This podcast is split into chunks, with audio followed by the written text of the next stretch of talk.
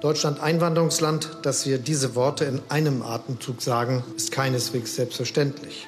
Wird Deutschland ein Einbürgerungsland? Darum geht es morgen im Kabinett und heute bei Was jetzt, dem Nachrichtenpodcast von Zeit Online.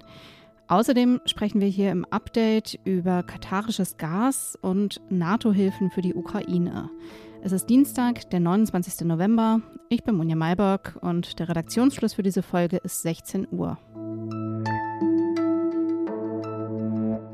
Wer soll wie nach Deutschland einwandern können? Und wer soll wie und wann den deutschen Pass bekommen?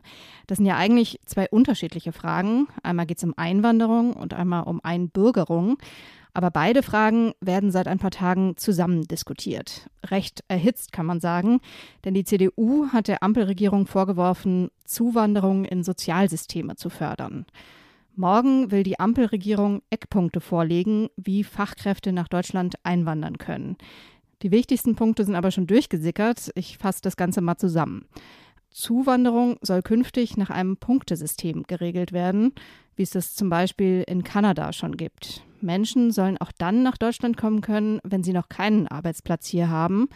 Und zwar dann, wenn sie Drittstaatsangehörige mit gutem Potenzial sind. Kriterien dafür sind die Qualifikation, Sprachkenntnisse, Berufserfahrung, ein Bezug zu Deutschland und das Alter. Das System soll transparent und unbürokratisch funktionieren, heißt es in dem Papier. Und auch Menschen, deren Berufsabschlüsse formal nicht anerkannt werden, sollen unter bestimmten Bedingungen einwandern können. Es ist schlau von den Unternehmen die günstigsten Angebote für die Verbraucherinnen und Verbraucher auf dem Weltmarkt einzukaufen. Das schließt Katar mit ein, ist aber auch nicht der einzige Anbieter auf dem Weltmarkt. Als Wirtschaftsminister Robert Habeck heute den Gasdeal mit Katar verkündet hat, da klang das ziemlich verhalten. Wahrscheinlich auch, weil Kritik an Katar ja gerade in aller Munde ist. Ab 2026 soll Deutschland Flüssiggas aus Katar erhalten, das in den LNG-Terminal in Brunsbüttel geliefert wird. Mindestens 15 Jahre soll der Vertrag laufen. Kann das die Gaslieferungen aus Russland ersetzen? Das erklärt mir jetzt mein Kollege Christian End. Er ist Datenjournalist bei Zeit Online. Hi Christian. Hi Munja. Jährlich sollen bis zu zwei Millionen Tonnen Gas vom katarischen Staatskonzern Qatar Energy nach Deutschland fließen. Ist das denn eine nennenswerte Summe? Ja, nicht so richtig. Diese zwei Millionen Tonnen machen ungefähr drei Prozent des Gesamtverbrauchs von Deutschland aus. Wenn die jetzt ab morgen kommen würden, in dieser sehr akuten Energiekrise, in der wir sind, würde man sicherlich sagen, alles hilft. Aber ob wir 2026 diese Menge noch so dringend brauchen, das kann man, glaube ich, in Frage stellen. Mhm. Wie funktioniert denn dieser Deal genau? Die Lieferverträge werden ja nicht von der Bundesregierung geschlossen, sondern von den einzelnen Firmen, die da beteiligt sind, ne? Genau, in dem Fall ist es so, dass das äh, katarische Staatsunternehmen äh, den Liefervertrag mit ConocoPhillips äh, geschlossen hat. Das ist ein amerikanischer Energiekonzern und die wollen das wiederum an verschiedene deutsche Unternehmen äh, weiterverkaufen und über das LNG-Terminal in Brunsbüttel liefern. Bei diesen politischen Rahmenverhandlungen äh, zwischen Deutschland und Katar ging es ja viel um die Laufzeit der Verträge. Katar wollte da möglichst lange Laufzeiten, 20 oder 30 Jahre, Deutschland möglichst kurze. Jetzt sind es 15 Jahre geworden. Ist das für Robert Habeck als grünen Wirtschaftsminister nicht eine Blamage? Ja, also ich meine, der Klimaschutz ist ja jetzt nicht nur was, was irgendwie die Grünen wollen, sondern das ist geltendes Gesetz in Deutschland, dass bis 2045 die Klimaneutralität erreicht sein muss. Das heißt, dann müssen alle fossilen Energieträger inklusive Gas quasi auf Null gefahren werden. 2045 ist jetzt nur ein paar Jahre nach 2041, so lange geht ja der Vertrag jetzt mit Katar. Ähm, und da fragt man sich schon, ob wir dann wirklich dieses Gas brauchen. Also es ist ja nicht so, dass wir bis 2045 quasi voll weiterheizen und dann auf einen Schlag runterfahren, sondern jetzt muss quasi Jahr um Jahr der Gasverbrauch sinken. Ähm, 2036 zum Beispiel haben wir ungefähr noch den halben Bedarf wie jetzt, wenn man das mal durchrechnet. Und das könnten wir dann zum Beispiel komplett aus den Lieferungen aus Norwegen decken. Also bräuchten wir nicht unbedingt eine Diktatur irgendwo in der Wüste, um unseren Energiebedarf zu decken. Alles klar. Danke, Christian.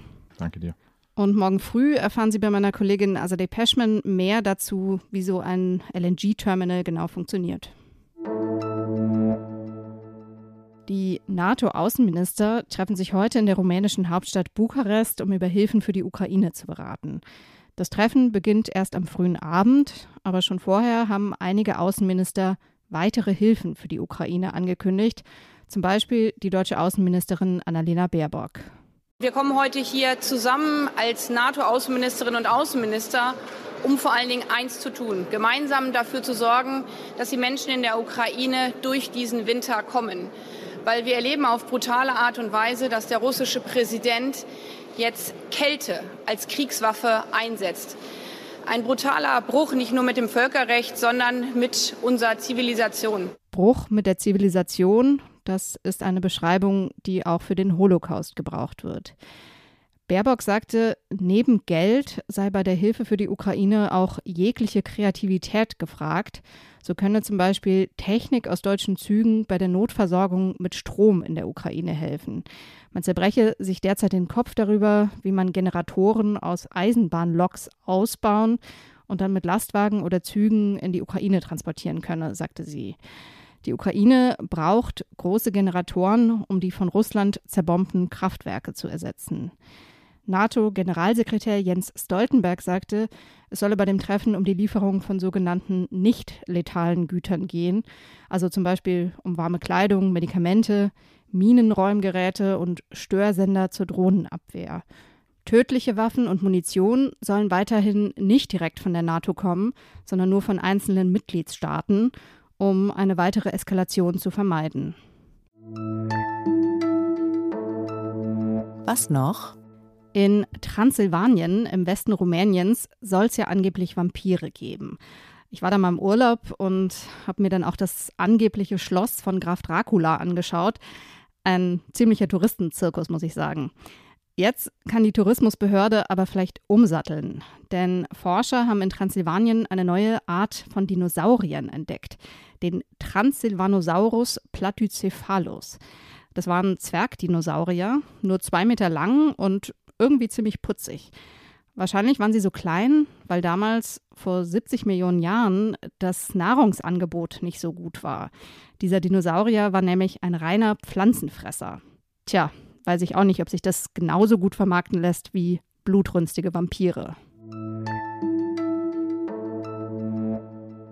Das war's für den Moment hier bei Was jetzt. Sie können uns wie immer per E-Mail erreichen. Die Mailadresse kennen Sie wahrscheinlich wasjetzt@zeit.de. Ich bin Monja Maybock. Tschüss und einen schönen Abend.